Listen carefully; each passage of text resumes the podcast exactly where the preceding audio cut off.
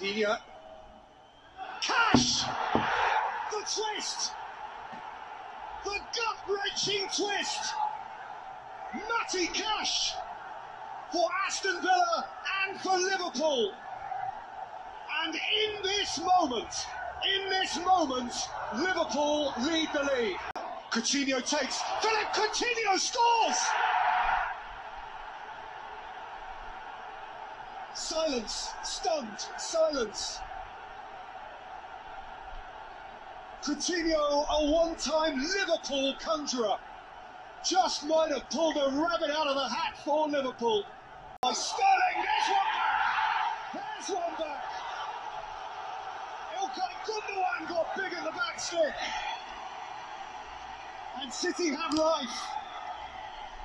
That's Wachenko. And Rodri! In goes De Bruyne. Kevin De Bruyne! Gundogan! From catastrophe, cacophonic joy! The stuff of stellar champions! Quando abbiamo iniziato dal primo giorno, quando sono arrivato io, poi dopo sono arrivati altri, non tanti hanno creduto in noi. Però quando abbiamo capito di fare sacrificio, soffrire, credere e lavorare. Quando questo momento è entrato siamo diventati un gruppo e con gruppo è possibile fare queste cose che abbiamo fatto. Oggi siamo campioni d'Italia. Voglio ringraziare tutti i giocatori prima.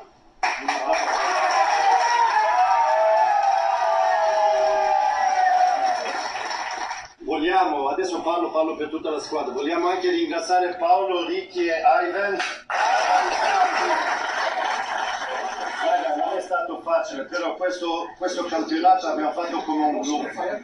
Come ho detto, inizio di campionato nessuno ha creduto in noi, invece si- con queste parole siamo diventati più forti. Sono molto orgoglioso di tutti voi.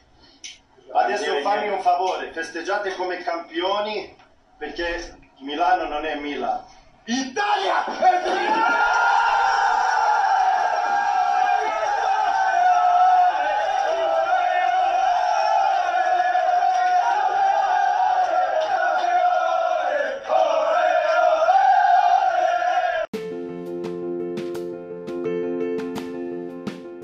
Hola, esto es Ratas FC, el lugar donde semanalmente nos robamos información de mejores medios para ensuciarla con nuestra asquerosa opinión. Esta noche es martes 24 de mayo y ya se acabaron las ligas en todo el mundo menos en nuestro país. Conocemos a cada campeón de puestos europeos, descendidos de todas las ligas de Europa, pero nos falta el partido más importante de la temporada para el cual tenemos preparado la mayor parte de este episodio. La gran final de la UEFA Champions League que tiene como protagonistas al equipo más popular, ganador, pero más odiado del mundo también, el Real Madrid, y a un carismático, innovador y bonachón Liverpool, que este sábado definirán quién tuvo un excelente año y qué liga es la más dominante del planeta. Para esto me acompañan la rata no pagadora de chelas, Daniel Esponda, y la rata sedienta e impaciente, José Cárdenas. Mi nombre es Felipe Esponda. Feliz... Bienvenidos. ¿Cómo andan? ¿Qué tal, ratas? Vamos a, vamos a arrancar, obviamente, con la Champions League.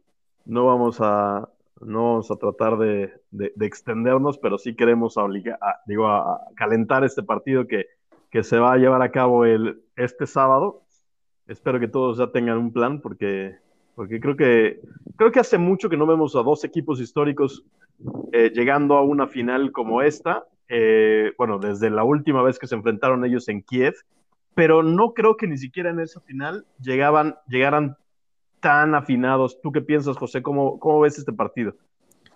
Eh, pues creo que a diferencia de lo que decías de la final de Kiev, creo que ese Liverpool todavía era un equipo que se está cuajando.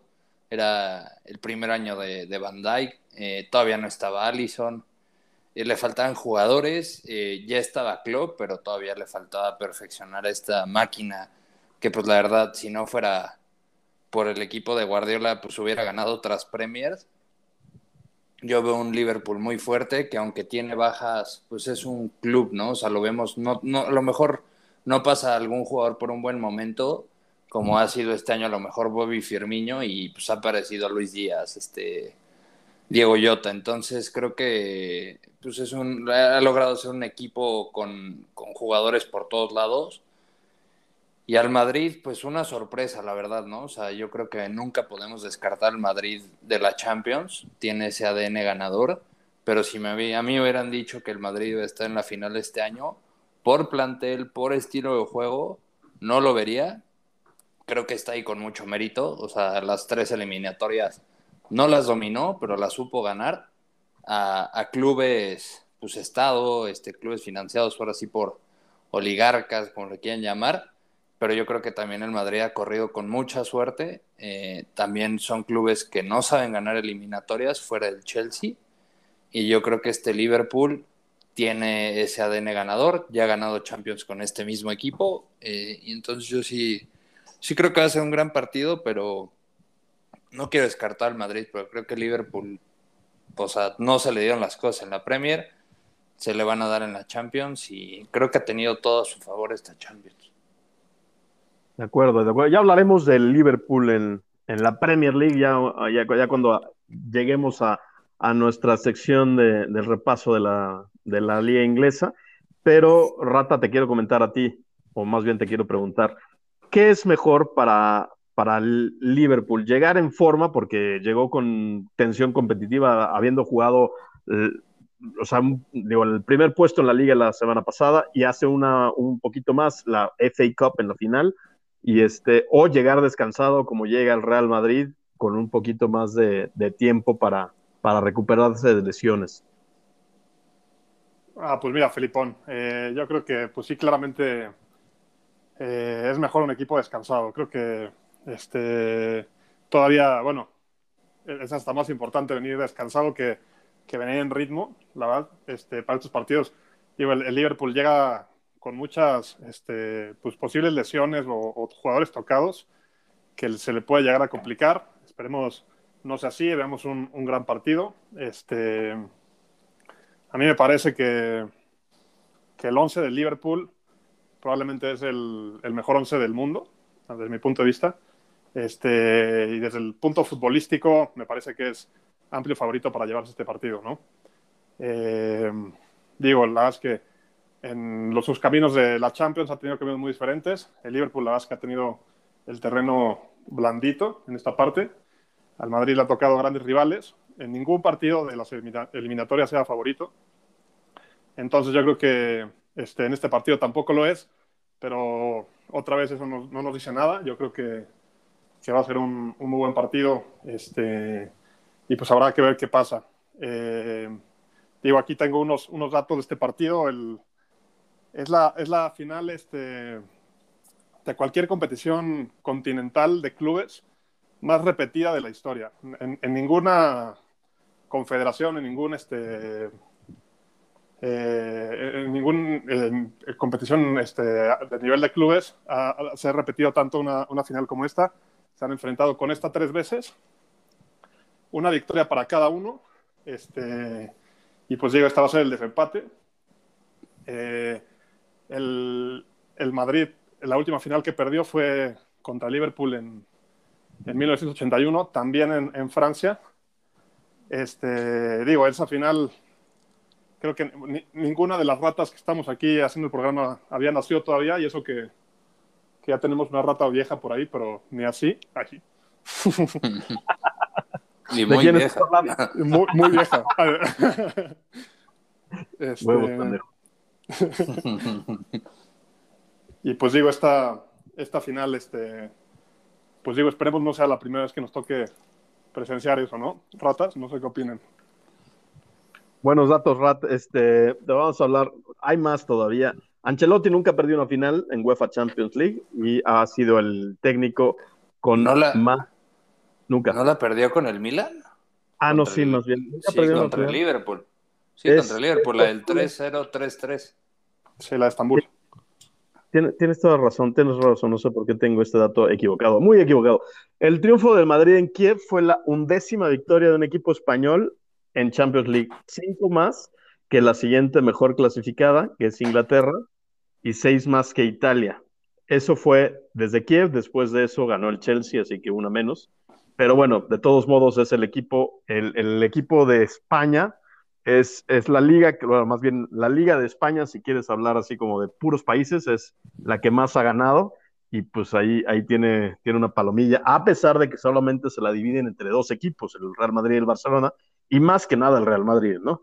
El, Sí. eh, en Inglaterra se la dividen entre cinco equipos, este, en Holanda y en Italia se la, se la, se la dividen entre tres equipos, y eso es un dato interesante, ¿no? Para, para el tema Sí. más adelante. En Alemania Eh, igual tres. Tres, igual que en Alemania. Tienes, tienes toda la razón. Luka Modric, Benzema, Dani Carvajal, muy probablemente jueguen su quinta final de Europa, de UEFA Champions League. Marcelo, Bale e Isco podrían hacerlo, pero pues muy improbablemente, ¿no? No sé qué tanto, ¿eh? Dije- eh, por ahí salió que Ancelotti este, diciendo que Bale a lo mejor juega. A Isco sí ya lo despidió, ya di- eh, dijo que fue su último partido en el Real Madrid. Este, Pero, O sea, Bale intentando revivir la chilena, porque no veo, o sea, lleva cuánto sin jugar y no, no se me hace un jugador que ahorita esté en forma para, para cambiarle la cara al Madrid. no, Creo que va primero Asensio, ¿no? O, o Rodrigo, quien sea esos dos titulares, el cambio va a ser uno o el otro y, y, y no tiene mucho por dónde moverlo. Que digo, sería una sorpresa. Yo quería agregar dos datos para que, o sea, también dimensionemos que aun quien sea el ganador, sí hay un nivel muy, muy mayor de, no solo del Liverpool, ¿no? O sea, en cuestiones de como un equipo, sino de la Premier este año. El Liverpool tuvo 94 goles a favor, 26 en contra en los 38 partidos y el Madrid, en, en cuestión de liga, ¿no? Y el Madrid tuvo 80 goles a favor y 31 en contra. Entonces, o sea, sí podemos ver en números eh, que Liverpool ahora sí que ha sido una maquinaria, pues básicamente casi perfecta todo el año. Creo que ha perdido en total, si no mal recuerdo, cuatro partidos. Entonces, pues sí creo que el, Liverpool tiene esta ventaja de que se sabe a lo mejor más, pues más dominador de su estilo de juego, pero yo la verdad, o sea, aunque veo favorito al Liverpool, he visto favorito a los otros tres previamente, creo, en, en cuestiones futbolísticas, pero pues el Madrid con este ADN y este, esta campaña en Champions han dado de underdog y ha sacado los juegos adelante. Yo creo que Liverpool tiene que salir a, a sacar una buena ventaja, o sea, no es como que vaya a haber partido de vuelta, pero sí tiene que acabar el partido, o, o sea, finiquitar el partido. O sea, no puede dejar con vida al Madrid de que metan a Rodrigo en el 80 y te saque, o sea, literal tiene que golear al Madrid y, y yo creo que ahí acaba el partido. Pero si se van un 1-0, 2-1, mm, yo no me confiaría mucho en el Liverpool. Sí, más bien, más bien la cuestión mental, ¿no? Que, que es la que creo que, que estás, estás haciendo en- en- hincapié.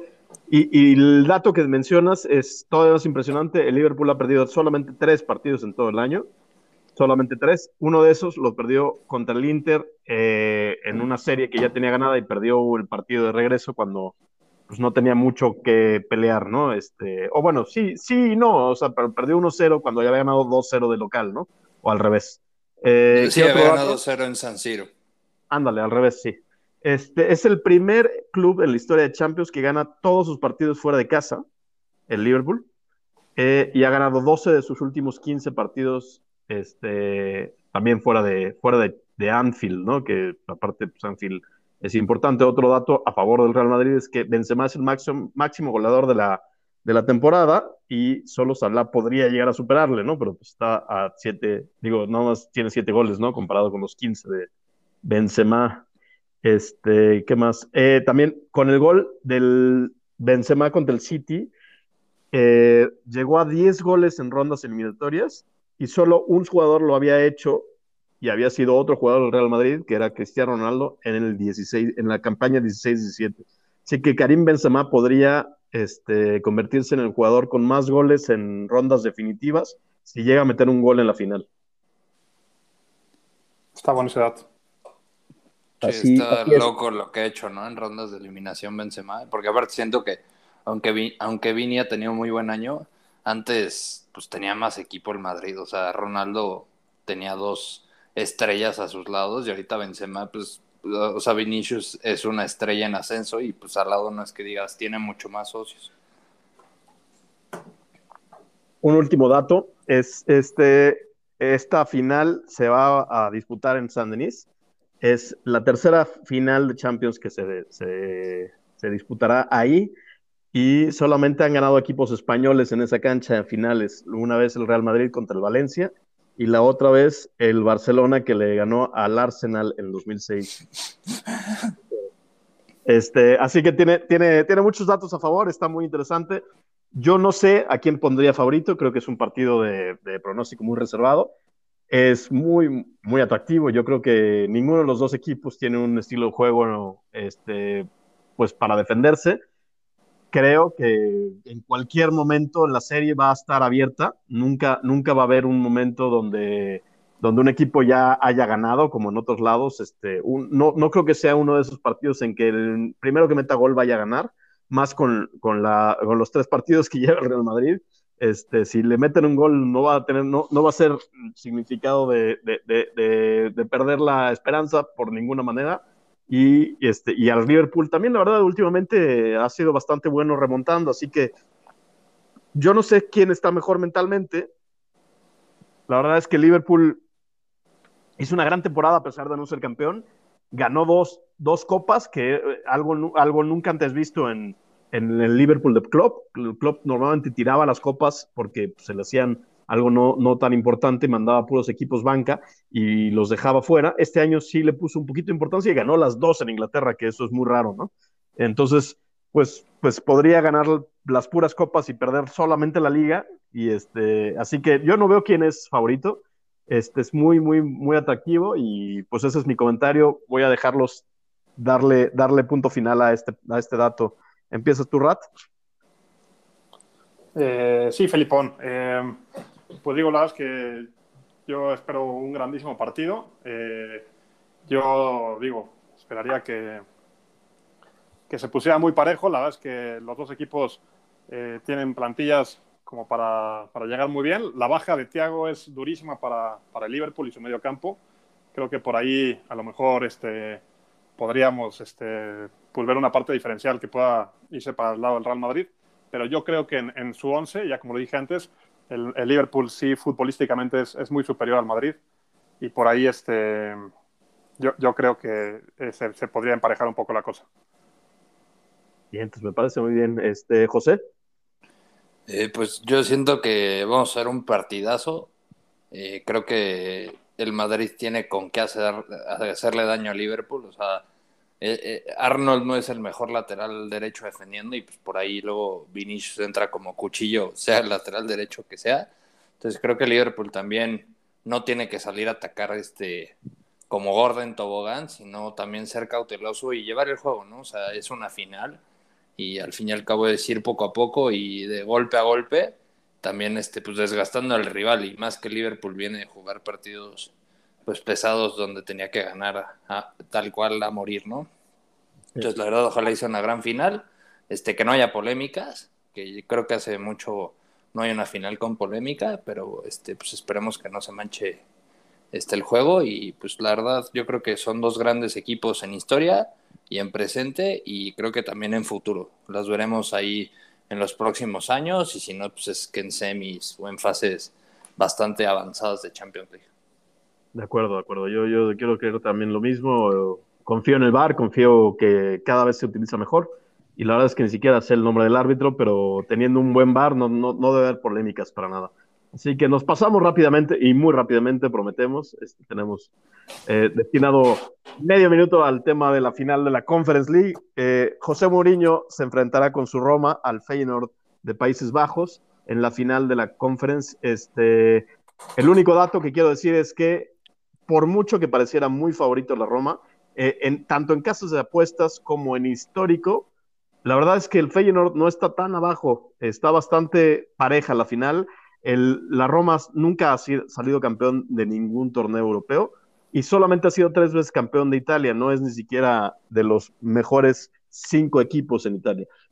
A, su, parte, el Feyenoord es el tercer mejor equipo de la Liga de Países Bajos Eh, si quisieras verlo de alguna manera, es probablemente el segundo mejor, si, si, si quisieras verlo, pues sumando con un poquito más de ponderancia a, los torneos europeos, porque ha sido campeón de la UEFA Champions League y dos veces de la UEFA Europa League, ¿no? Entonces, vamos a ver qué tal se da este partido. Por jugadores tampoco es que vea yo mucho, mucho equipo en la Roma, sí, sí veo mejor plantel como tal, pero un once tipo creo que está bastante parejo, excepto tal vez por el ritmo que trae Temi Abraham o pues probablemente, pues no sé, este Pellegrini, que se me hacen dos buenos jugadores que tiene la Roma.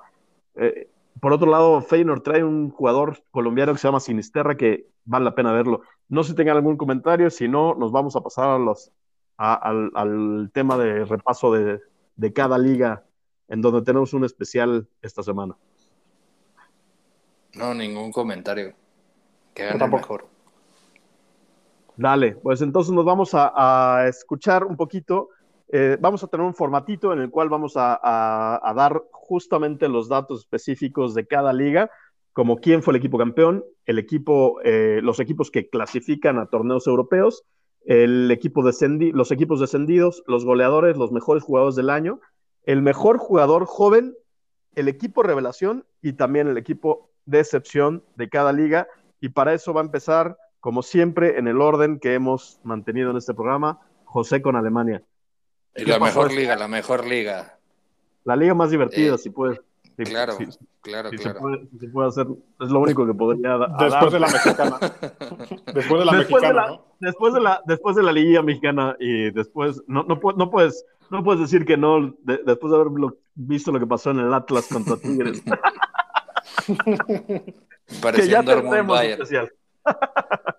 Eh, pues la verdad, la liga alemana, como lo habíamos platicado las semanas pasadas, para irnos rápido, el Bayern campeón, entran al Champions Dortmund, Leverkusen, Leipzig. A Europa League entran Unión Berlín y Freiburgo.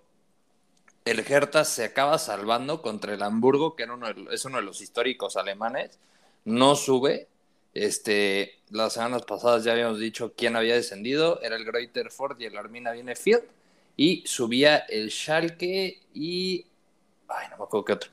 Eh, en el goleadores, el Verde Bremen. Entonces ahora sí que regresan dinosaurios, faltó el Hamburgo. Eh, en goleadores estuvo Lewandowski con 35, Schick con 24, Haaland con 20, 22. Eh, sin, o sea, quiero también mencionar en Kungu, que estuvo en cuarta posición, ya con no tan buenos números, pero aún así bastante importante. En asistencias estuvo Müller con 18, otra vez lideró todas las ligas.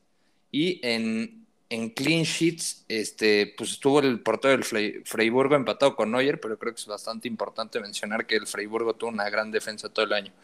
Eh, mi jugador de la temporada yo voy a dar a, a Christopher Nkunku, se me hace un jugadorazo, creo que cargó todo el año con el Leipzig, porque Leipzig no ha tenido otro jugador este año que verdaderamente haya mejorado. La mayoría de sus proyectos jóvenes este, no han desarrollado como ellos esperaban y Nkunku fue el, el que explotó. Eh, para mi gusto, el, el, joven de la temporada, que no viene solo esta temporada, sino es del anterior, es Florian Wirtz. Se me hace un jugadorazo, hay que echarle el ojo porque probablemente este sea su último año en, el, en el Leverkusen. Para mí el equipo revelación, eh, yo voy a dar al Freiburgo, de esos equipos que nadie da un peso, que son de los que luego acaba peleando por descenso y pues meterse a Europa League es muy bueno y, y al fin y al cabo competir por una un torneo europeo es bastante gran año. Y este, en decepción en la liga, yo daría, creo que al Gladbach. Fue un asco toda su temporada. Este, nunca agarró constancia, tenía buenos juegos, pero en realidad no, no se me hizo un equipo que para la inversión que luego tiene este, estuviera bien en la liga. Eh, luego le fue la final de, Bayern. Sí, en, en Copa, en Copa, por eso no lo, o sea, en Liga se me hizo un asco, pero fue en Copa.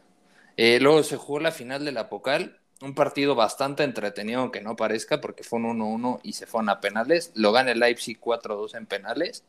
Es el primer torneo, o sea, es el primer trofeo en primera división de Leipzig, entonces pues, es un bastante importante. Eh, en Kunko otra vez saca las papas, mete el, em- el gol del empate y el primer penal. Entonces, pues la verdad, creo que pues en sí habla de un jugador que aparece en momentos importantes y pues cargó al equipo todo el año. Entonces, ahora sí que ese fue el reporte de la liga alemana y pues, nos veremos la próxima temporada. Gran resumen, gran resumen. Yo, yo agregaría como mención honorífica al nuevo jugador del Dortmund, Slotterberg, o como se diga, Slotterberger, no sé cómo es, el jugador zurdo del Freiburgo, que también podría haber sido el mejor jugador joven. Eh, es un joven central que, tiene mucho futuro y creo que podría haber también estado. Llegó y jugó una gran final. Lástima para él, no se metió ni a Champions, ni tampoco fue campeón de la Pocal, pero bueno, merecido tiene la mención. Eh, ahora nos vamos con lo mismo pero del lado de España, Raniel. Claro que sí, Gelipón. Eh, en España, siguiendo la misma dinámica, eh, el campeón es el Real Madrid. Los equipos que pasan a Champions son Real Madrid, Barcelona, Atlético y Sevilla, que se estuvo cayendo y estuvo a punto de, casi salirse, pero al final logra quedarse. Eh, a Europa League pasan el Betis y la Real Sociedad, y a Conference League se mete en la última jornada el Villarreal. Eh, los equipos que descienden son el Granada, el Levante y el Alavés. Esa, eh, digo, fueron los partidos más interesantes de esta última jornada. Este, el Cádiz le, logra ganar al Alavés de visita, al Alavés que ya estaba descendido. Con eso llega a salvarse. El, el Mallorca de, nuestro conocido Vasco Aguirre, que es especialista en sacar equipos de descenso, vuelve a ser de las suyas y le gana de visita a los Asuna. Mientras que el Granada lo único que tenía que hacer era ganar de local frente a un español que no se jugaba nada y no pudo sacar este resultado. Empata ceros eh, y con esto eh, desciende, ¿no? Entonces, este, si los descendidos son el Granada, el Levante y el Alavés.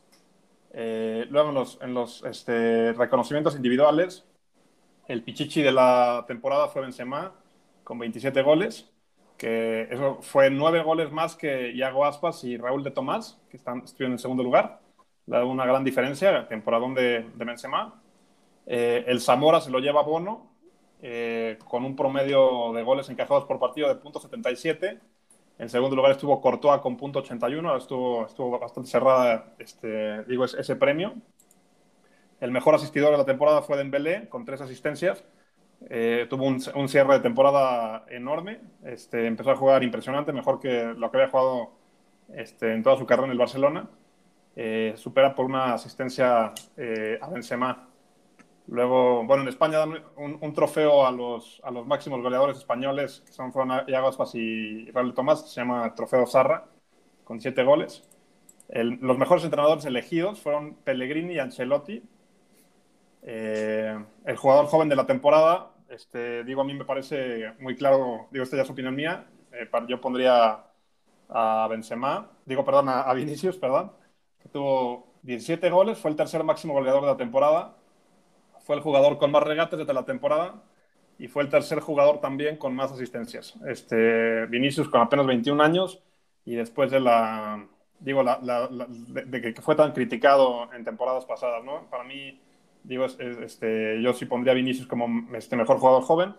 Por ahí también este, estuvo Gaby, estuvo Pedri, puede ser, eh, Jeremy Pino, el Villarreal, no sé. Eh, bueno, luego la, decepción para mí de la temporada eh, probablemente fue el, Barcelona, que eh, digo que al final sí queda en segundo lugar, pero la verdad es que no, no dio este pelea este, hasta los últimos momentos. Digo, para, por ser un equipo de los grandes de la liga, uno esperaría mucho más, esperaría una liga mucho más cerrada y, la verdad es que no lo fue.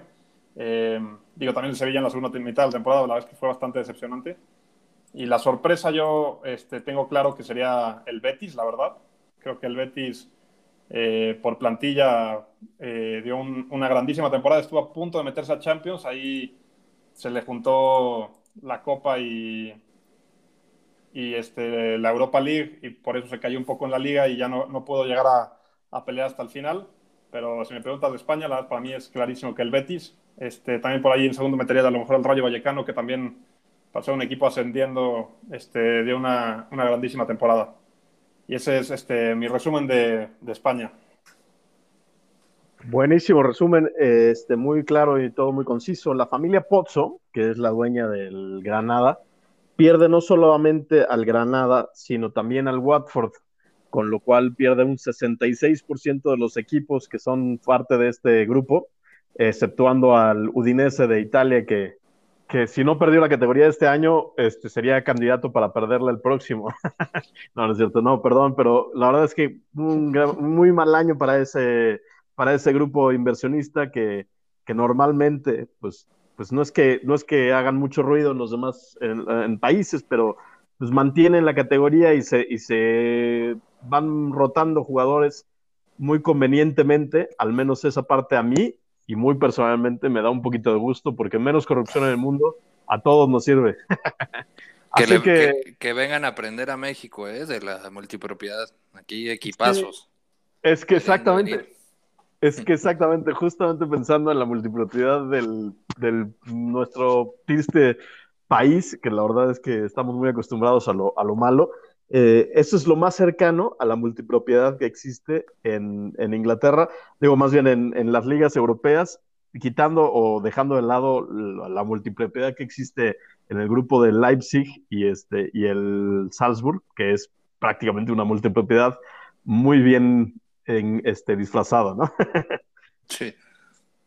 Bueno, este, nos vamos a Inglaterra, en donde haremos el mismo el mismo formatito. El campeón es el City, después de haber remontado agónicamente un 2-0 en contra ante, ante un Aston Villa que, que, estaba dando la campanada con puros ex jugadores de Liverpool y también el técnico que, que, es un ex capitán y ex leyenda del, del club, como él es Steven Gerrard. Estaban haciendo un gran partido. Mati Cash, muy irónicamente, Cash le estaba metiendo gol al, al a su padre, a su padre. Exactamente. muy, muy bueno. Este, después Coutinho hace un golazo de lo mejor que se le ha visto en el año. Estaba ganando 2-0 y el partido estaba completamente dominado. Nadie sabía por dónde. El City ya estaba nervioso, ya estaba, ya estaba dada la liga. En el, del otro lado, la liga estaba 1-1 contra el, digo, el Wolverhampton contra el Liverpool en otro partido bueno, la verdad, de, de los Lobos del mexicano Raúl Jiménez, que por cierto metió una buena asistencia, pero este, sabíamos todos que eventualmente iba a caer el gol de Liverpool, más porque había entrado Salah y la épica estaba dada y todo mundo estábamos esperando el momento. ¿Y cuál? El momento fue que el, City se convirtió en lo que nunca ha sido, un equipo con sangre, un equipo con un poquito de, más que puro dinero, y, este, y me refiero a un par de cosas que normalmente no ha tenido, y, este, y logró darle una, remontada histórica, eh, con la cual pues termina ganando la cuarta de las últimas cinco este, Premier Leagues al, a un muy digno rival, Liverpool, que, pues, que hasta el último minuto pensó que tal vez podía llegar a, ser, a llevar la Premier, ¿no? Que una, una gran liga en ese sentido, de lo mejor que, que yo he vivido. Este, equipos europeos, vemos al, aparte de Liverpool y el City, que ya mencionamos, al Chelsea, que pues muy tranquilamente queda en tercer lugar. Y en cuarto lugar, este, sin muchos sobresaltos, se lleva al Tottenham después de una caída estrepitosa del Arsenal, que queda en quinto. Eh, al igual que el, United, se van a la Europa League. En séptimo lugar va a estar el West Ham, que jugará Conference League. De milagro para el United. Bendito Brighton. ¿no? Bendito Brighton. Que, el Brighton en las últimas fechas le ganó nada más al, al United este, por goleada, sino también al Tottenham, al Arsenal y este y no sé qué más, pero la verdad es que West Ham. al West Ham, en este último, en último, empezando con una con un 1-0 al descanso que parecía pues, que parecía que el West Ham este, tenía todo hecho para llegar a la, a la Europa League. Este, mm, ¿qué más? Estábamos en el formatito, perdón, ya no me va a salir. El mejor jugador del año está reñido entre los dos mejores goleadores, que son Human Son, el coreano, que hizo un excelente año y se lleva de, último momento el premio a mejor goleador, compartido con Mohamed Salah, que también creo que hizo un gran año. Y se lo voy a dar a Salah, se lo voy a dar a Salah, y es nada más por esta razón. Creo que fue más consistente en todo el año. Y creo que en los últimos años, Humanson, digo, en los últimos meses, Humanson fue mucho mejor que Salah, pero mucho, mucho mejor. Pero si, si computas todo el año, yo creo que, y, también considerando que, Salah este, es el jugador con más goles, más asistencias del año, porque es el mejor goleador y el mejor asistidor de la liga. Entonces se lo tengo que dar a Salah, este, más porque el Liverpool pues tradujo sus goles en 92 puntos, mientras que el Tottenham los tradujo en 71, ¿no? Son 20 puntos de diferencia. Así que se lo voy a dar a Salah. Este, bueno, de todos modos, una, una, una cuestión muy complicada.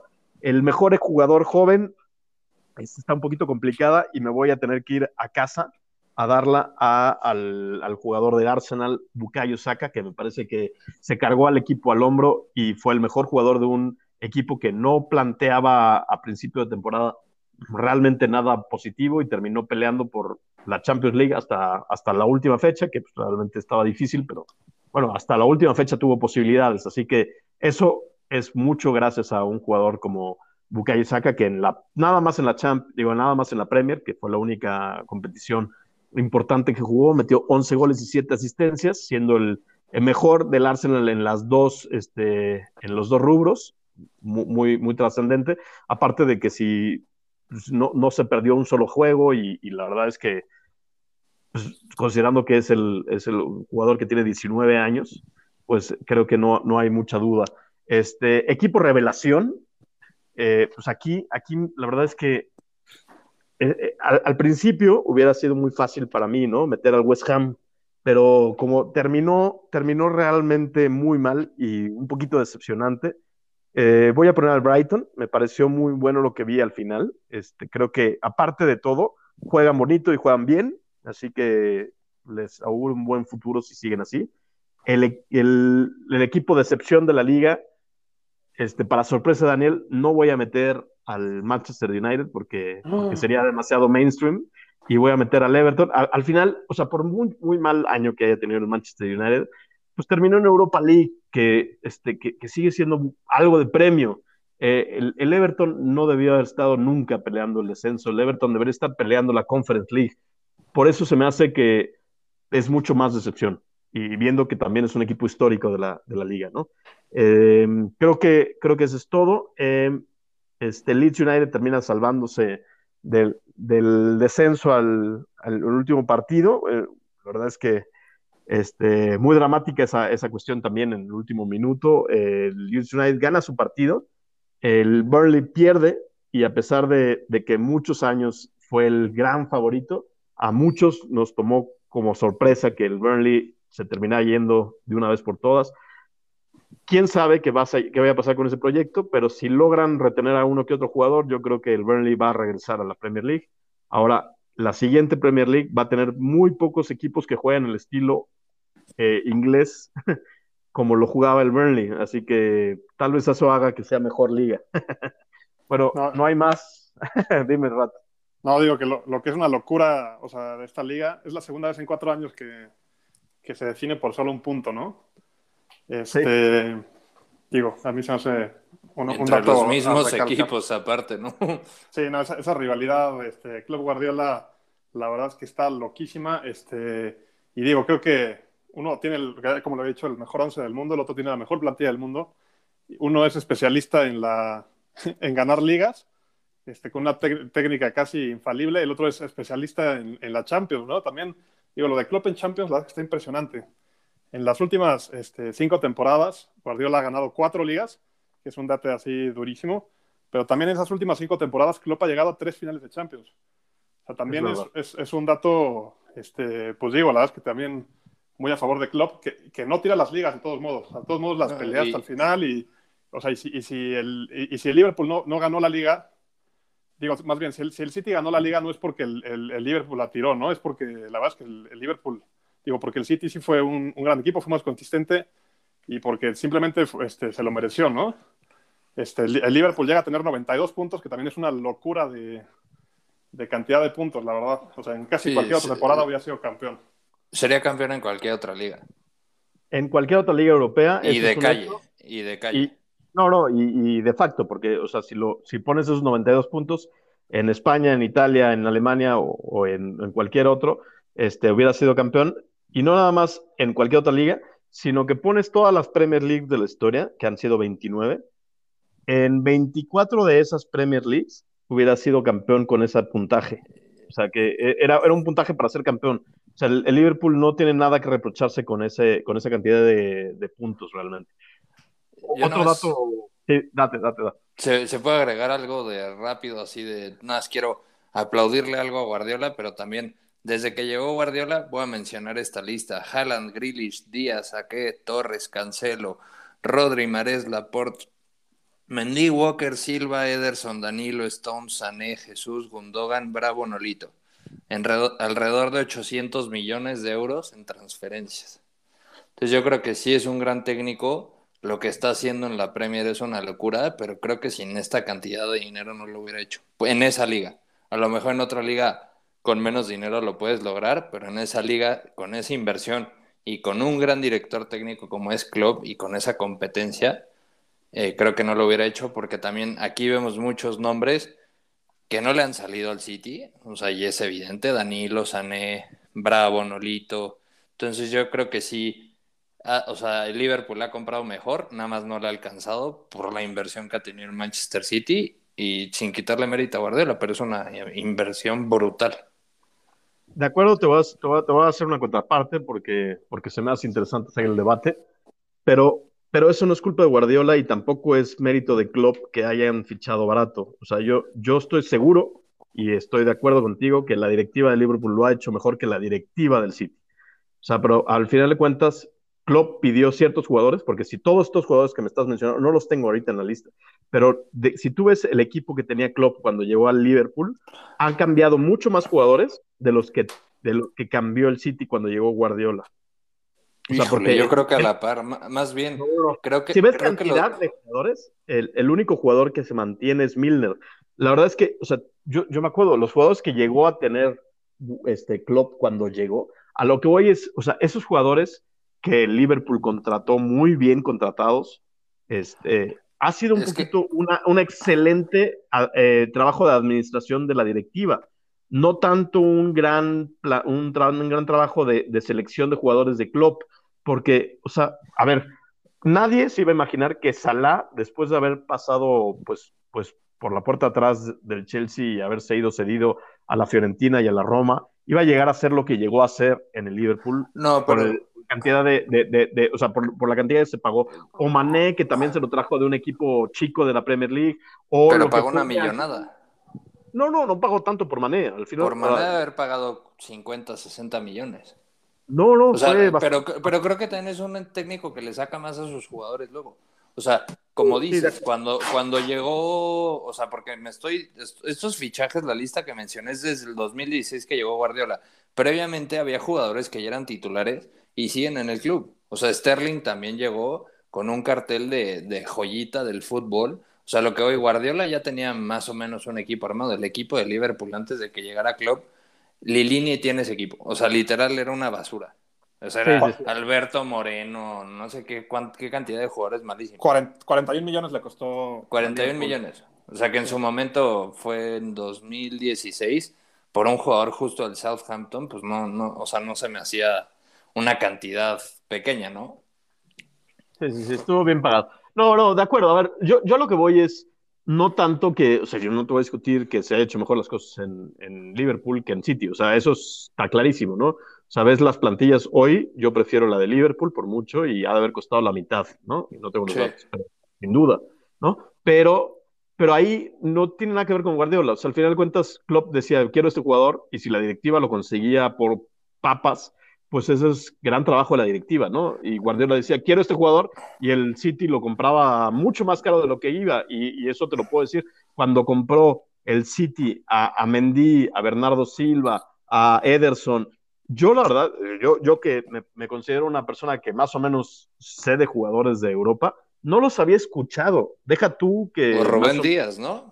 O, Rubén, Díaz, del Benfica. O sea, que dices 80, no sé cuánto pagaron, una brutalidad. Sí, pagaron casi lo mismo que pagaron por Van Dyke.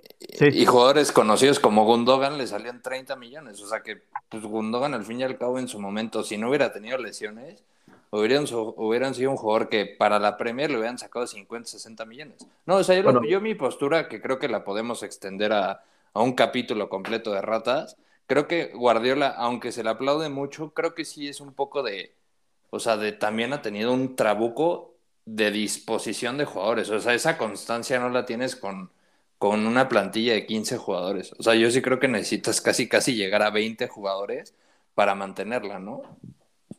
Sí, no, totalmente de acuerdo. En eso, en eso Guardiola ha, ha, quedado de ver, porque la verdad es que, o sea, ahí se, ahí se nota que también no ha llevado al equipo al máximo potencial, que sería ganar las Champions. Y pues como quiera, Klopp ya lo hizo, ¿no? En, en, este, en este Liverpool y está a las puertas de volverlo a hacer.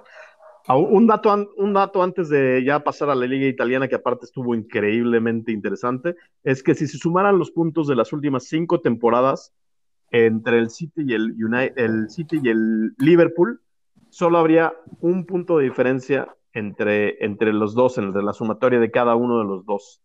Eso, eso en, el día de hoy se traduce a cuatro ligas del City y a una sola de Liverpool, pero también, pero, pero, pero eso es un poquito injusto también, ¿no? Por el otro lado, ¿no? O sea, si lo ves así, el, el, Liverpool hubiera merecido tal vez al menos dos, dos de las últimas cinco. Sí, que yo no sé si la gente de Liverpool a lo mejor cambiaría, si llega a ganar esta Champions, las dos Champions que ha obtenido con Club, a lo mejor una por una u otra liga más, Puede ser. La gente del, la gente del City yo creo que cambia a las 5 por una Champions, casi, casi ya lo que sea. Completamente.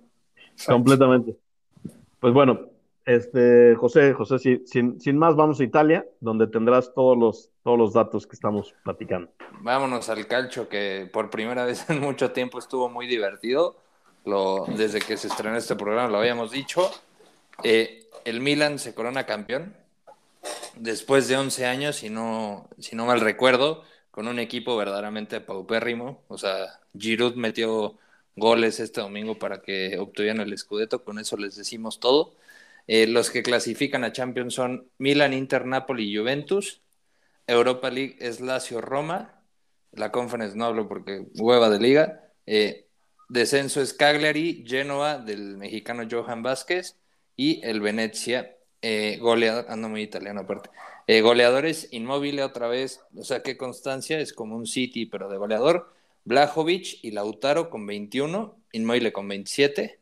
Asistencias, quiero mencionar a dos jugadores italianos que aunque Italia no está en el Mundial, pues creo que son buenos jugadores, no prospectos, pero sí muy buenos jugadores, que es Berardi y Varela, eh, los dos con 14 asistencias.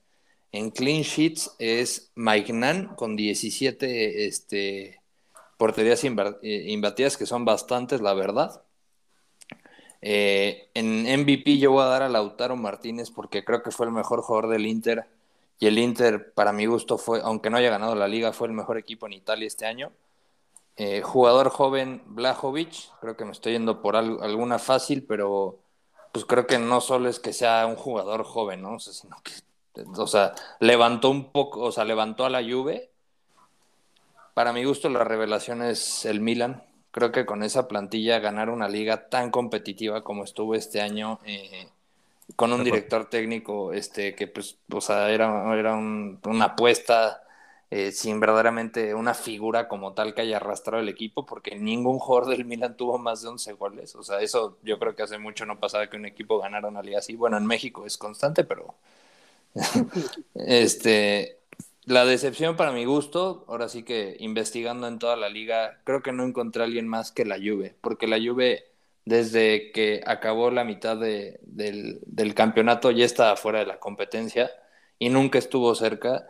Creo que es mucho mejor plantilla, mucho mejor plantilla que la del Milan, o sea, si la basamos hombre por hombre, y sí es una diferencia abismal lo que hizo uno con muy poca plantilla. O sea, claro que hay jugadores para destacar del Milan como Rafael Leao, este Sandro Tonelli y así, pero no, no estamos hablando de cracks. Entonces, creo que sí, este, pues, para mí la Juve, ¿no? O sea, creo que un club con tanta inversión, con tanta historia, no puede estar tan afuera de, su misma liga en tan poco tiempo. Y pues la Juve desde un inicio ya estaba de calle. Parecía que Pirlo lo seguía dirigiendo. Este, el Milan ganó porque le ganó el Sassuolo 3-0. El Inter también gana, pero pues ahora sí que, o sea, el Milan con un empate, como lo habíamos dicho, era campeón. Rafael Leao se está convirtiendo en un jugadorazo, ojalá y lo mantengan. Y pues la verdad creo que fue una liga bastante entretenida. No es la, o sea, no fue la Premier con el final, porque el Milan lleva ganando 2-0, 3-0 en el medio tiempo. Entonces, este, pues el final no fue de telenovela, pero ahora sí que estuvo bastante entretenido el campeonato. Creo que lo que hemos platicado tienen que dar más en, en Europa, ya sea Champions League, Europa League o Conference. En este caso la Roma, quitémosla de ahí, de la ecuación. Pero yo sí creo que es una liga que va en ascenso, que se tiene que invertir más completamente, que tienen que sacar jugadores jóvenes italianos, porque si no vemos esa calidad que a lo mejor se está dando en otras ligas de, de joyitas, ¿no? Es muy raro que una joya de Italia se vaya a otro lado. O sea, hace mucho no pasa. Entonces sí creo que este, pues puede mejorar eso la liga. Y otro dato, me hubiera gustado que el Chucky hubiera sido el MVP, pero pues no. Ese hombro maldito lo tiene loco. Clavícula, hombro, lo que sea. Suerte, suerte para el Chucky y ojalá tenga un buen año el próximo, o sea, la próxima temporada. Creo que el Napoli es un buen club para él. O sea, le cae bien. O sea, no es ni más de lo que él es y no es menos. Es un buen jugador no nos volamos locos y creo que si se mantiene ahí es un buen paso, o sea, no, no le va a afectar en su carrera y al fin y al cabo puede pelear por la titularidad ahí, más que ya se va Insigne. Sí, totalmente de acuerdo.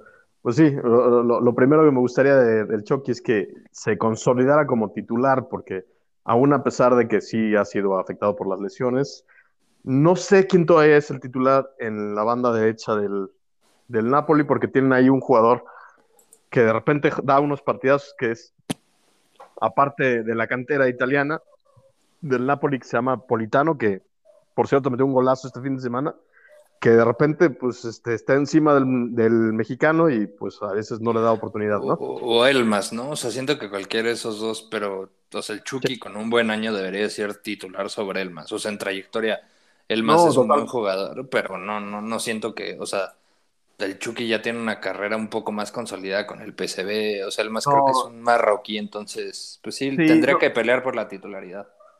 Yo lo que veo en el Chucky es que, a pesar de que ha dado muy buenos partidos y que ha metido buenos goles en, el Napoli, es que no ha desarrollado su máximo potencial. Yo, lo, yo cuando lo veo en el Napoli, siento que está todavía muy nervioso. Si algún momento llega a dar lo que, lo que yo he visto en él, en, especialmente en la selección, pero lo que yo vi cuando jugaba en el PCB y cuando jugaba en el Pachuca, yo creo que el Chucky podría ser fácilmente el mejor jugador del Napoli, pero no lo ha logrado. Yo no sé si ha sido porque hay muchas figuras, porque realmente el Napoli tiene un muy buen equipo, ¿no?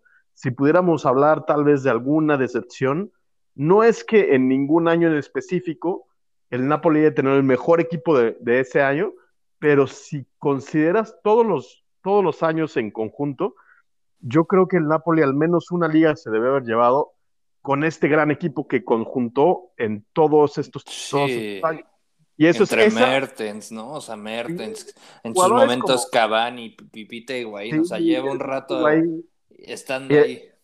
Sí, entre, entre ellos Insigne mismo, o, o, este, o en este momento, ¿no? Que tiene tan buenos jugadores como Fabián Ruiz, Zielinski, que a mí se me hace crack, ¿no? O, el mismo Koulibaly, que cada que empieza el, el, periodo de fichajes lo quieren 80 equipos en Europa, ¿no?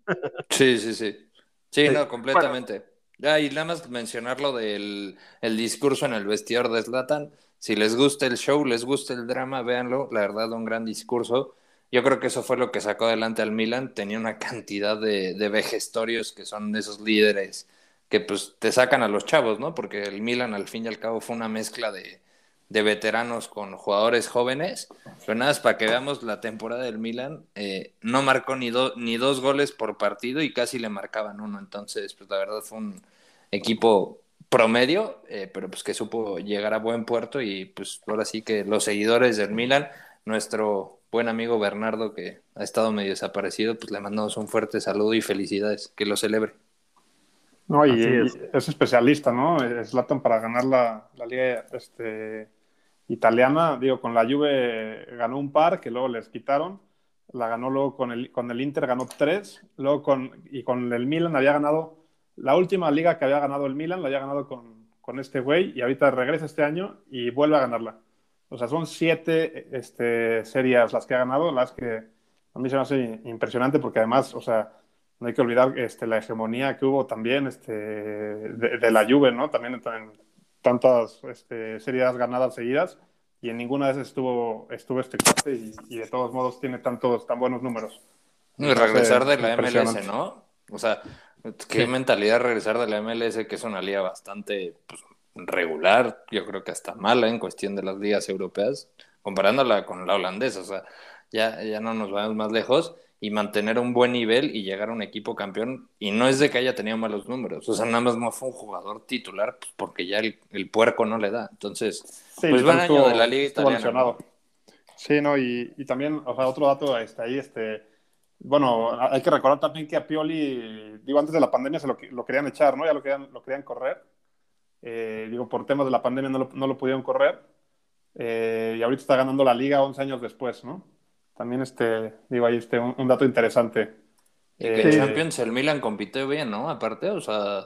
Estaba en no... el grupo de Liverpool. Estaba Ajá, y... en el grupo de Liverpool, Atlético y Porto, que resultaron ser grandes equipos. El Atlético, pues, digo, siempre es un equipo complicado. El Porto, pues, se le complicó muchísimo. Y, y estaba en el Milan, que la verdad es que cualquiera de los tres, que no fue el Liverpool, que ganó todos sus partidos, hubieran podido clasificar y, y, no lo terminó haciendo, creo que le convino al final para, para este, bajar la intensidad de, de, de partidos eh, o de cantidad de partidos eh, este, en la competencia local y el Milan pudiera enfocarse, al igual que lo hizo con el Inter el año pasado, que, se, que fue, quedó fuera de, de, la, de la zona, bueno, de la, de la ronda clasificatoria en no, Champions League sí. y terminó ganando la liga. Así que creo que unas por otras, ¿no? El, el Milan no estaba para ganar dos, dos, torneos, escogió bien y compitió en la otra correctamente y, este, y terminó llevándose el premio de, de, de, una, de un escudeto que aparte,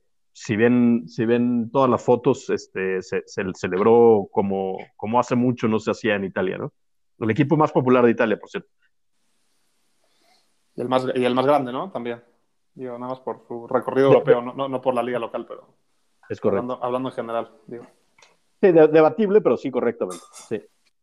De acuerdo, entonces nos vamos a las demás ligas. La, y hablando de las demás ligas, estamos hablando de la liguilla mexicana, que si vamos a hablar de dramas, y si vamos a hablar de melancolía, y si vamos a hablar de polémica, este, grandes partidos, grandes goles, grandes este, series, vamos a hablar de la semifinal de la liguilla en México, y especialmente del partido del Atlas Tigres que te voy a dejar a ti, Rat.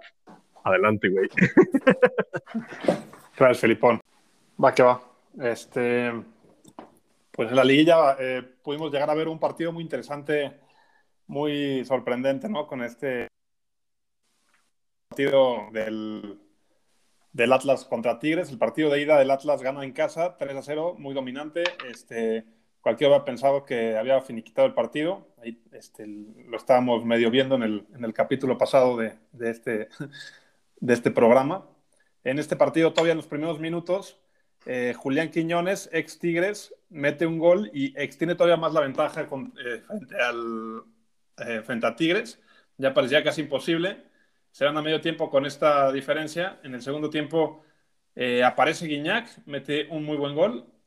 luego todavía bueno, primero, primero es un penal, eh, luego un buen gol para ponerlo dos, dos, por uno, y luego todavía después vuelve a meter otro penal, eh, y ya en los últimos minutos, eh, Igor Lichnowsky eh, mete un gol ahí agónico sobre el, los minutos 80 y ya casi lo dan, dan por hecha la victoria, y todavía en el, en el 90 más 10 con un penal, este, pues digo, la verdad es que medio, yo no diría tan polémico, para mí sí se veía un poco claro. Eh, el, muy bien el árbitro que se atreve a, a, marcar este penal, la verdad, porque en un momento tan, tan crucial en cancha de Tigres, este, va a revisar el bar, lo ve claro y lo marca. Eh, con este, este se, le da, se le da la vuelta al marcador y el Atlas gana el partido, muy, para mí, este, justamente, digo, por todo lo visto en la serie. Eh, digo, a mencionar, el, el, Atlas tuvo dos tiros a, a, portería en todo el partido y fueron los dos goles. Eh, y luego ya, bueno, en los últimos minutos este, expulsan a, al muy polémico siempre este, portero de Tigres. Eh, luego en, en, la otra eliminatoria, el América y el Pachuca eh, se miden en la, en la semifinal. El, el, partido de ida había, eh, había sido un partido muy parejo eh, un 1-1, digo, con algunas fallas ahí a lo mejor este, de los dos equipos, hay un, un, partido a lo mejor un poco trabado, pero este, llegan este, a este al partido a, jugar en, Pachuca. Y todavía el, el, América al principio tuvo este, algunas jugadas de, de, peligro ahí que fallan este, un poco infantilmente. Eh, al minuto 13 se, se, adelanta el Pachuca. Luego al minuto 44 con un golazo de Eric Sánchez de afuera del área, no sé si lo pudieron ver, este, se pone 2 por 0. Todavía al, al, principio del segundo tiempo el América tuvo un par de oportunidades buenas. Ahí este, todavía intentó un rato. Este, estuvo muy cerca de conseguir el descuento. Y cuando mejor estaba el América llega Romario Ibarra para finiquitar el partido. Y luego al final yo creo que todavía hasta le sale barato al América. El, el Pachuca estuvo muy encima y pudo todavía este, fue, ser más escandaloso este resultado. Al final, eh, Diego, a la final estos dos equipos, tanto el Pachuca como el Atlas, este, digo, no suena, hace unos años a lo mejor no sonaría muy atractivo hasta final, ¿no? Pero la verdad es que actualmente son dos equipos que llegan en un, en un gran momento, este, llegan jugando muy buen fútbol, son el, el primero de, de, la Liga General y el tercero, este, entonces este, bien merecido tienen estar ahí y yo creo que nos va a tocar un, un, un buen partido para esta final. No sé cómo, cómo lo vean, ratas. Güey, te voy a decir una cosa. Del, del, partido más dramático del año en cualquier liga en el mundo, sin duda, sin duda voy a poner el Tigres Atlas este fin de semana. Pero no me había tocado ver nunca. O sea, dejando de un lado, que, o sea, de acuerdo, pudo haber sido pudo haber sido ningún penal. O sea, los tres penales que se marcan, porque por cierto, Tigres marca dos de sus cuatro goles en penal. Y de, esos cuatro, digo, más bien de esos tres penales, la verdad es que el árbitro pudo haber no marcado ninguno de los tres y hubiera estado bien, pero también había algo de razón para marcar cualquiera de los tres, así que digo, está bien, ¿no? Esa es una de las cosas que podrían haber hecho dramático ese partido. O sea, el hecho que al descanso iba ganando 1-0 el Atlas y la serie fuera cuatro goles a cero en favor del Atlas, es una cosa que también está muy interesante y que el Tigres en 35 minutos hubiera metido cuatro goles y hubiera remontado, también era súper dramático. Aparte que se dieran más de 15 minutos de tiempo de compensación, es otra cosa que yo no sé en qué lugar hubiera pasado. Y la última es que ya cuando se habían dado 12 minutos de esos 15 minutos que se dieron y estuviera a punto de cobrar el penal el Atlas para darle la vuelta a la serie, que el portero de Tigres, que por cierto es un personaje interesantísimo, Nahuel, Nahuel, que no, no, podía tener un nombre diferente, o sea, Nahuel, este, pusiera a llorar, güey. es que, güey. O sea, para mi gusto, o sea, güey, yo no vi el partido en vivo, pero creo, creo, creo que me arrepiento muchísimo, muchísimo, porque ya sé y ya lo sabía, güey, porque aquí lo hemos mencionado.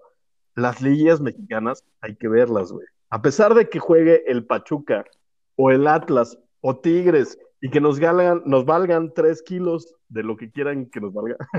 son, son, equipos que no, no pueden puede no haber jugado un solo partido divertido en todo el año, pero en las liguillas mexicanas hay que verlas, cabrón. Este tipo de partidos es la gran, la gran prueba de que puedes escribir y puedes arreglar y puedes tener todos los pactos de caballeros y corrupción que quieras. Este tipo de partidos no se pueden planear. Es la, es, es, es, es la perfección de espectáculo, me parece. Es que, es que no, no, no, no, literal. Aparte, parecía que lo hace el guionista de una telenovela mexicana, ¿no? Es un bodrio todo el año la liga y el final es buenísimo, en serio. Sí. O sea, es, pero aparte yo creo que es tan mala que aunque intentaras serla corrupta, no podrías. O sea, ni el mismo portero se puede meter un autobol a veces. O sea, en serio es malísima. O sea, el primer juego del América Pachuca, el América, un gran tiempo del partido fue muy superior y el Pachuca literal no hacía nada. O sea, era un costal de papas el Pachuca. Y acabó literal un 1-1 con un penal.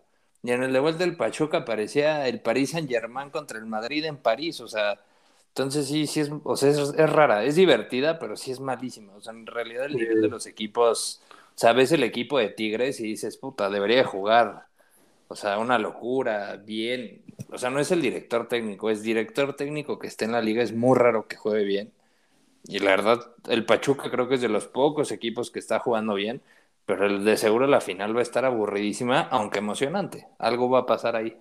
Sí, no, a ver, menciona aparte a Almada, que creo que es un gran, un gran acierto de la directiva de Pachuca, que normalmente lo hace así. Eh, el equipo de Pachuca no es un buen equipo, si lo ves en, en cantidad de jugadores. Yo, yo antes de, de, haber empezado el torneo, es más, ahora que empezó la liga y que he empezado a ver un poquito la liga mexicana, no conozco realmente la mayoría de los jugadores del Pachuca, porque no los había escuchado antes. Y, este, y aún así, sí, sí se, se, salva uno que otro, ¿no? O sea, Guzmán, ¿no? Yo creo que es el mejorcito, que aparte iba a ser jugador de Chivas, pero decidió echarse una carnita con Clembuterol o algo así, pues ya no, ya no fue jugador de Chivas. Entonces sí es algo creo, rarísimo. Creo que, creo que lo raro más, más que Clembuterol, que eso es más común en el fútbol mexicano, que también es chistosísimo, que pasa muy seguido en el fútbol mexicano, que creo que ese güey más que nada fue por drogas, creo que recreativas, las que le salieron en el estudio toxicológico que no pasó en Chivas para irse a Chivas. Y su carrera se había caído totalmente y Víctor Guzmán este año ha recuperado el nivel que algún momento tuvo incluso como para irse a Europa. Ese es uno de los jugadores que, que tiene Pachuca hoy en día en un gran nivel, pero hay otros y es lo que, que he escuchado de gente que le va al Pachuca porque tengo amigos que le van al Pachuca. Bueno, amigos no, pero lamentablemente. Pobres, pobres hombres, pobres hombres. Tengo conocidos que le van al Pachuca. Y este y me menciona. ¿Por qué no quieres de... mencionar qué parentesco tiene o qué? Sí, no, no lo haría, no lo haría. Da pena, no. da pena. No, bueno, a ver, este, soy humilde, le voy a los Pumas, pero, pero digo al Pachuca. Una, una, ciudad que se caracteriza por sus minas y por sus pastes. ¡Wow! Y por sí, su viento. Y, y, por los tuzos. Y su bello, bello airoso.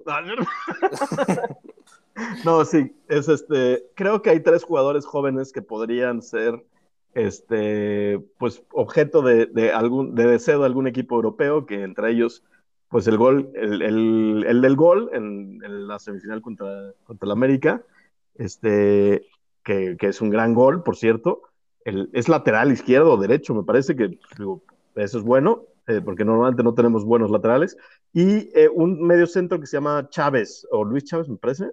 Sí, Chávez, un zurdo, le pega muy bien, creo que venía de, de Cholos, y el lateral derecho es Kevin Álvarez, canterano, o sea, es que Pachuca siempre saca buenas canteras, tristemente luego últimamente en vez de exportar a Europa ha vendido mucho a, pues, a los equipos de México que pagan mucho más que lo que van a pagar los de Europa. Yo creo que sí. por eso ha pasado. Ojalá que no sea así, ojalá que Chivas no seduzca a estos buenos, este, buenos jugadores o buenas joyas mexicanas. Sí, porque los hace malos. Sí, pues sí, porque al final de cuentas, si se van a Europa, pues tienen que comer caca un poco y volverse uno más en el sistema. Y si se van a Chivas, van a ser estrellitas inmediatamente. Digo, no por ser Chivas, digo, pero no es Chivas. O sea, o si se van a América, o si se van a Monterrey, o a Tigres, o a cualquier equipo que tenga pero, algo de lana en México, ¿no? Yo, yo creo que justo, ¿no? Bueno, iba a decir, creo que ningún equipo de esos de los que mencionaste tiene un proyecto serio. O sea, todos es, digo, porque al fin y al cabo el, negocio en México es ganar a la de ya, porque esas marcas son brutales, lo que generan y más si ganan, pero ninguna verdaderamente dices tiene un buen director técnico y desde hace mucho tiempo, ni América, ni Chivas, ni Rayados, ni Tigres han tenido un director técnico que digas, ok, juega bien su equipo, es atractivo el proyecto. O sea, porque Tigres con el Tuca verdaderamente era un somnífero. O sea, yo creo que era mejor ver al Pumas de de Lili, era mejor ver a Diego jugar diario. Entonces yo sí creo que pues, la falta de proyectos en México, como es la selección, te afecta en el tema de que los jugadores al equipo en el que se vayan generalmente pues se estancan. O sea, ¿qué jugador que haya llegado a Monterrey ha levantado su nivel en los últimos años? Que sea jugador o sea, de un equipo mexicano a Monterrey, pues es muy raro. O sea, Luis Romo es una basura ahorita ya. Saludos, sí. no, no es cierto. Sí, sí, sí, de acuerdo. Y lo mencionamos al principio de Ratas eh, en, a, media, a media temporada, o más bien a principios de, de este torneo mexicano, que pues, por alguna razón se siguen haciendo dos al año. Este, el equipo que parecía que te reforzaba mejor en el Monterrey, y pues, terminando el torneo vemos cómo, cómo fue una basura, ¿no? Y, y, con un Vasco Aguirre que puede llegar a ser un gran técnico en España, con un Mallorca que estaba completamente descendido cuando llegó, y puede haber este, tenido la mejor plantilla del fútbol mexicano y haber terminado como terminó, ¿no? Es, es, es la Es que es dicotomía. justo, ¿no? Sí. O sea, ¿para qué contratas un director técnico que es bueno en descensos y en situaciones de riesgo cuando tu equipo tiene una plantilla para no estar en esas situaciones? Entonces es como, yo no sé quién, o sea, yo no soy director deportivo de fútbol, tampoco sé ahí la persona que más sabe, pero sí es como irónico a veces las planeaciones que hacen. Entonces, pues, hay suerte en la final eh, a los dos equipos y creo que son equipos históricos en el fondo. O sea, a lo mejor no son marketineros, pero pues el Pachuca es un equipo que siempre ha ganado, o sea, tiene últimamente buenas rachas y el Atlas, pues por malo es histórico y por tiempo, pero pues, ojalá gane el bicampeonato o el Pachuca su séptima. Sí, sí. Ah, Ahora hay muchos atlistas de closet que, que no existían ante- a- antes del campeonato. Estaría chistoso que ganaran este año y, el grupo que ahora es dueño de Atlas vendiera al club y, volviera a ser el mismo Atlas de siempre y, ahora quedaran así como muchos nuevos aficionados eh, de un equipo mediocre, ¿no? Digo, ta- tal vez estoy siendo demasiado fatalista, ¿no? Ojalá que sí, ojalá que sea una buena final. Y más que nada eso, que creo que son equipos neutros en los dos. Eh, no creo que haya ningún, ni- ni- ninguno de esos dos equipos que haya generado algún tipo de, este, no sé, como de odio de, de, de algún rival cercano, porque pues, excepto las Chivas que sí odian un poquito al Atlas, O Son el las cosas que- Querétaro, ¿no? cae bien porque saca jugadores jóvenes y bueno, el Querétaro últimamente no, no se diga, ¿no? Ya ni, ya ni hablemos de ese tema. Pero, este, por supuesto que son equipos que caen bien, ¿no? Y, y si llega a ganar a alguno de esos equipos, pues claro que te cae bien, más cuando están generando jugadores de cantera, cuando están haciendo un fútbol atractivo. El Atlas juega horrible, pero, pero al menos saca jugadores. no sé, de alguna manera saca, saca oro de, de muy, de, de muy pocos recursos. Pero bueno, no me quiero extender más porque lo, lo que hay interesante es lo que viene a continuación. Así que, Rat, este, continúa con, lo, con el otro tema y sálvame por aquí. Claro que sí, Helipound. Eh, digo, por otras ligas también me- metemos por acá eh, la final de la Champions femenil. Yo creo que es la primera vez que hablamos de, la Champions femenil o de cualquier este, competición femenil de fútbol. Eh, aquí se enfrentaban el Olympique de Lyon y el Barcelona, que curiosamente eran los últimos dos campeones de la Champions. El Barcelona la ganó el año pasado y el Olympique de Lyon lo había ganado en 2020. Eh, el Barcelona llega, digo, el, el Olympique de Lyon es, el, era- es y era el máximo ganador eh, ahora con ocho títulos después de ganar este partido. Es por mucho el máximo goleador. Eh, se han jugado 20 torneos de, de Champions femenil, empezó en el 2002. Y de esos 20, 8 los ha ganado el, el, Olympique de Lyon, que es, es una locura, es muchísimo. Eh, Y seis de manera consecutiva, ¿no? Seis de manera consecutiva, ¿no? Eh, cinco. Fueron cinco. Eh, seis en siete años. este, con la que perdieron el año pasado. Este, digo, con la que no ganaron el año pasado, más bien. Que ganó el Barcelona. Eh, el Barcelona llega después de ganar todos sus partidos de- en la Liga de España. 30 de 30 partidos. 30 este, partidos de, sí, de, de 30 posibles. Eh, y pues nada, eh, aquí llega el. Y digo, también había ganado todos los partidos de Champions, había ganado todos los partidos del año y va a ser una temporada este, enorme, ¿no? Y él llega al Olympique de Lyon a ponerle, a ponerle pausa y, este. Y pues digo, eh, pues nada más podía ser así, ¿no? Un, grande como, como es en, el fútbol femenil. Eh, luego también hablando del fútbol femenil, en la Liga Mexicana. eh, las Chivas se, se coronan campeonas de eh, derrotando al, al Pachuca en doble partido, le ganan eh, en global 4-3.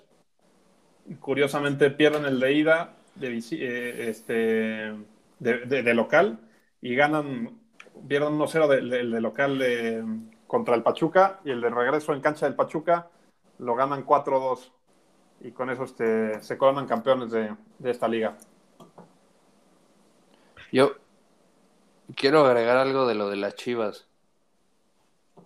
No sé Adelante. si a tiempo, producción. Date, date. Ah, eh, bueno, vi que la gente le abuchó a Mauri Vergara, que tuvo, creo que sí, un poco de cinismo en.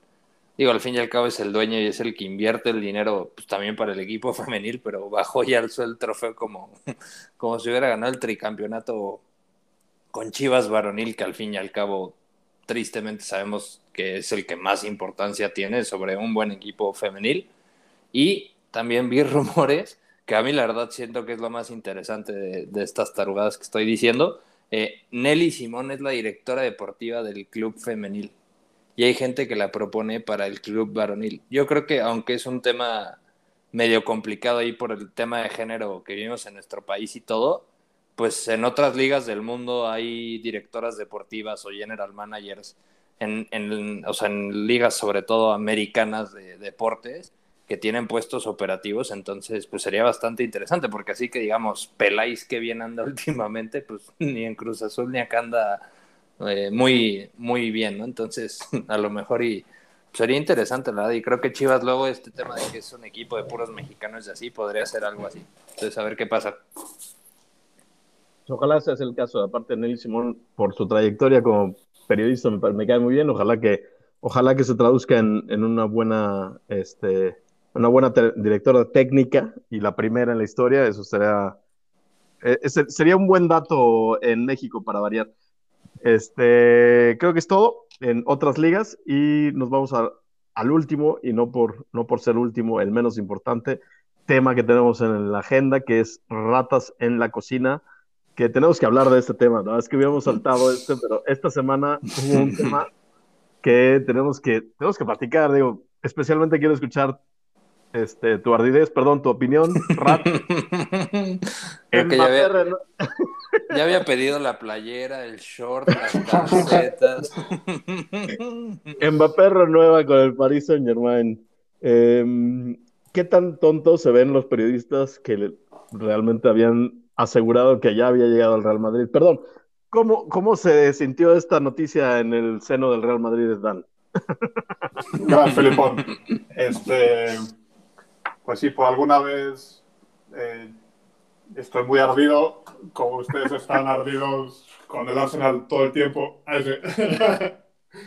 este, pues sí, Felipe, se acaba la novela de Mbappé, después de muchos años de estar viendo a ver dónde acaba, por fin ya se sabe la verdad.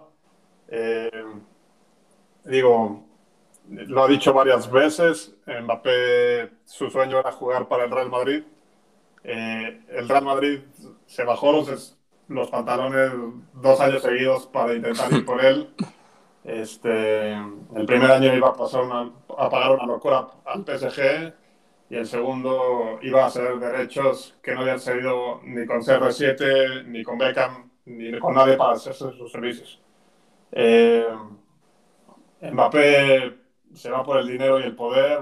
Este, y pues nada, eh, al final deja de lado su corazón y, se va al. se queda el PSG. Este, y al final el Madrid va a seguir siendo el Madrid sin Mbappé. Tiene mucha historia que lo respalda. Este, y digo, un jugador no cambia eso. Eh, Mbappé se queda en el PSG, eh, pues digo, muy difícil que llegue a trascender en este equipo, eh, pero ya lo veremos, a ver si se queda a ganar la Champions, que es lo que busca o lo que dice que busca. Y también digo, lo que se me hace muy complicado eh, es que un equipo llega a trascender dándole tanto poder a un jugador, ¿no? digo, en los últimos años siento que no ha trascendido mucho por este porque la gestión del equipo es muy complicada, ha tenido muchos entrenadores muy buenos, pero no ha podido armarla nunca porque no ha podido. No sé cómo le van a hacer este año, digo, los años que vienen, teniendo a este jugador tan metido que hasta puede decidir fichajes y técnicos y casi casi todo. Este, la verdad es que yo veo muy complicado que, que llegue a, a, trascender. Eh, digo, entiendo lo del PSG.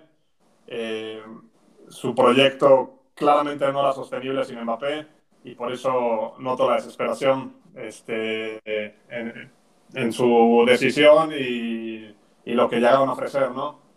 Eh, pero digo, pues nada más, eso fue lo que pasó con el Mbappé. El Madrid tendrá que estrenar estadio sin una estrella así. y creo que también lo que, lo que enoja mucho al Madrid es que se salió de la pelea de este por Haaland, a lo mejor por intentar ir por, por Mbappé. Este, y pues nada, ya... Rogero está libre, ¿eh? ahí puede ser un crack, un fichaje bomba para inaugurar el estadio. y es difícil que lo Es brasileño, es brasileño. Creo que ya está gente libre, puede llegar gratis igual que Mbappé. Yo lo único que quiero agregar, ese sujeto, como le dijo Jordi Alba, el cual también me parece un cretino. Saludos, Jorge, en catalán está aprendiendo el peor. O sea, el París ya cometió el error de haberle entregado las llaves de la ciudad y de todo a Neymar.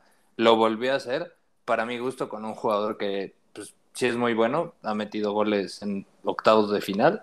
Eh, pero yo acuerdo la final contra el Bayern. Tuvo varias claras, no las metió. Es un jugador que aparte pues, se puede lastimar muy fácil porque no es físicamente un jugador fuerte todavía. Entonces, pues a ver cómo le sale al París, pues así que ya qué buena gestión deportiva tiene el París, pues no. Pero también estoy muy feliz porque soplarme a ese cretino vestido de blanco hubiera sido un castigo doble. Entonces, pues, va a estar padre tu playera, Dan. Ahí me lo enseñas luego.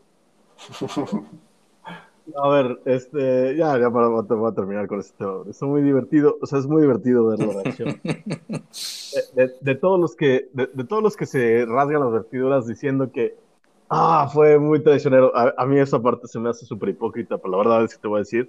Eh, no creo que Mbappé, o sea, digo, a ver, Mbappé creo que es un idiota, creo que debió haber sido al Madrid, yo creo que es un mejor proyecto, es una mejor liga, es un, es un mejor futuro, es un mejor club, ¿no? O sea, no, no, actualmente, tal vez en 20 años el Paris Saint-Germain, con todo lo que va a invertir, pueda llegar a ser mejor prospecto que el Real Madrid, pero hoy no lo es, no lo es porque ya lo vemos en la final, y el Paris Saint Germain va a estar lejos, si es que llega a finales en próximos años, va a estar lejos de tener esa historia. Así que, o sea, primero que nada, eso es, eso es muy claro para mí.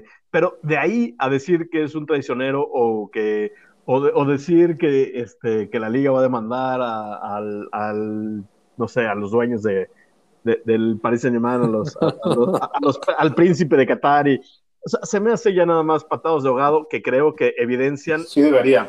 E, evidencia, evidencian un poquito que, que no hay, o sea, que no hay coherencia, ¿no? Pero el Madrid, o sea, el Madrid era el Madrid de los Galácticos, no, no, porque, no porque atrajera estrellas, o sea, que también lo hacía, pero más que nada, pues porque esas estrellas llegaban por dinero, ¿no? O sea, no por nada llegaron la primera, la, la, la, la, más cara y al siguiente año rompieron ese récord de la transferencia más cara con el siguiente estrella y, siguiente, y el siguiente año. Y, no ganaron nada.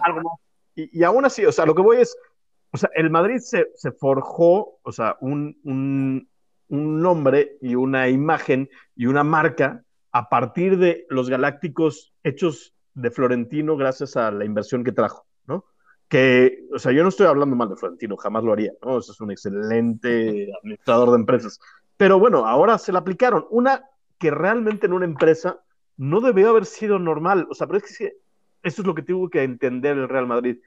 O sea, a los árabes el dinero no les duele nada. O sea, no, no les duele como que les duele a, lo, a, una, a cualquier otro club. O sea, nada. O sea, no les importa pagarle 300 millones o no sé cuántos millones le dieron a Mbappé por firmar cuando estaba gratis. O sea, era, era que nada más firmara. O sea, tenían que haberle dado cualquier cosa, eso no les dolió, o sea, ellos solamente querían hacer todo lo posible para que se quedara.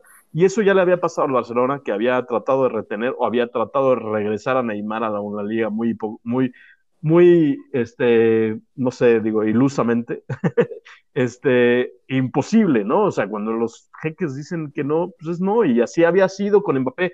Siempre les habían dicho no, y por eso cuando les quedaba seis meses de contrato y les habían ofrecido casi 200 millones de euros, que era una locura, habían dicho que no y todo el mundo se había vuelto loco. Es, a mí ese, ese dato me hizo pensar que tal vez Mbappé si llegara a renovar con el, con el, con Paris Saint-Germain como terminó pasando.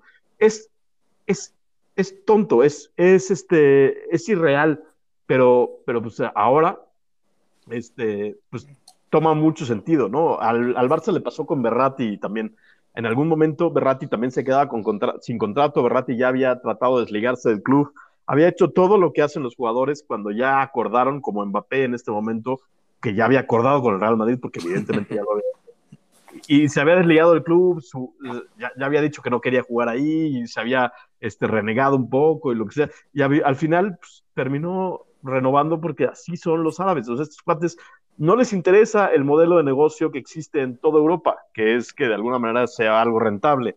A ellos el, la imagen que daba que Mbappé se fuera era mucho más, era mucho más importante.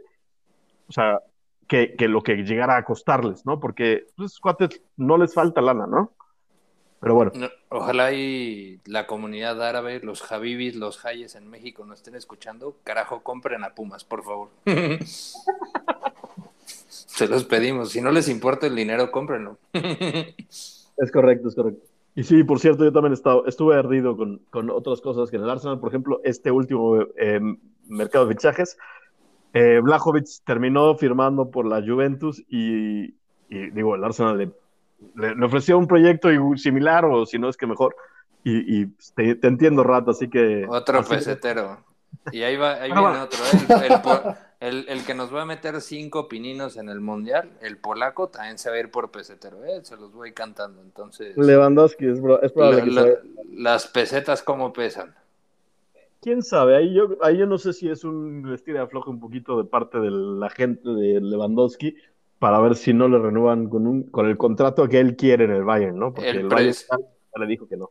Sí, no, y el presidente de la Bundesliga debería demandar a la Liga Española porque los ingresos del Barcelona no entiendo cómo van a dar para ficharlo. Pero bueno, ya, va a ser un demandadero entre ligas asqueroso.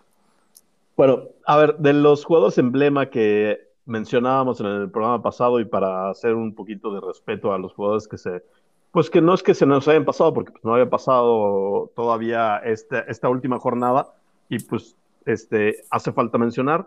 Yo, primero que nada, me gustaría hacerle una mención honorífica al jugador que más títulos ha obtenido con el Real Madrid, que ese es el joven, o no, más bien el, jugador que llegó muy joven al Real Madrid, que se llama Marcelo se despidió este fin de semana, este, entrando de cambio al minuto 70 aproximadamente.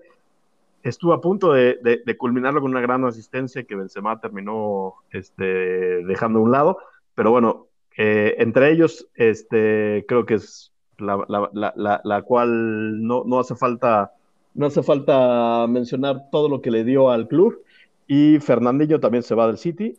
Y por otro lado, pues no sé, Zlatan no sabemos si se va o no, pero creo que la, la, cuestión es, ¿deberá irse?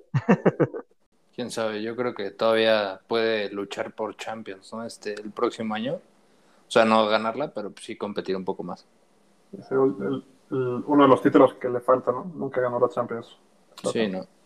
Y no, bueno, si, si, si va a esperar a que gane la Champions con sí, sí, sí, sí, está medio complicado. Creo que le conviene regresar al Barcelona, entonces.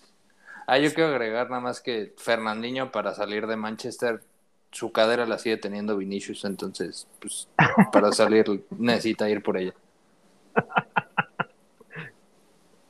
De acuerdo. De acuerdo, pues bueno, este, como buenas ratas, este, vamos a, vamos a escabullirnos, vamos, vamos a irnos por, por lugares muy oscuros y, y tenebrosos, pero, pero esta vez, como ya, ya estamos muy cerca de terminar esta primera y y única temporada hasta la fecha. Vamos a agradecerles y este y despedirnos de ustedes por primera vez. Nos vamos a escuchar la siguiente semana. Hasta luego, ratas.